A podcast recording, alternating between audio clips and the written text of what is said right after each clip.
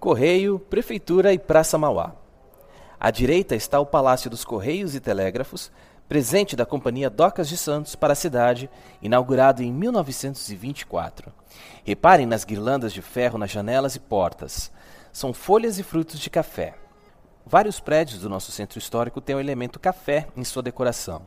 O próprio Palácio de José Bonifácio tem vários detalhes de café em sua decoração interna e externa. Na alfândega, nos imponentes prédios da Rua 15 de Novembro, observam-se guirlandas, arandelas e enfeites com folhas e frutos de café nas fachadas trabalhadas com requinte. Esta praça chama-se Visconde de Mauá. Ele foi o empresário que contribuiu para a construção da São Paulo Railway, o ponto de partida do nosso passeio.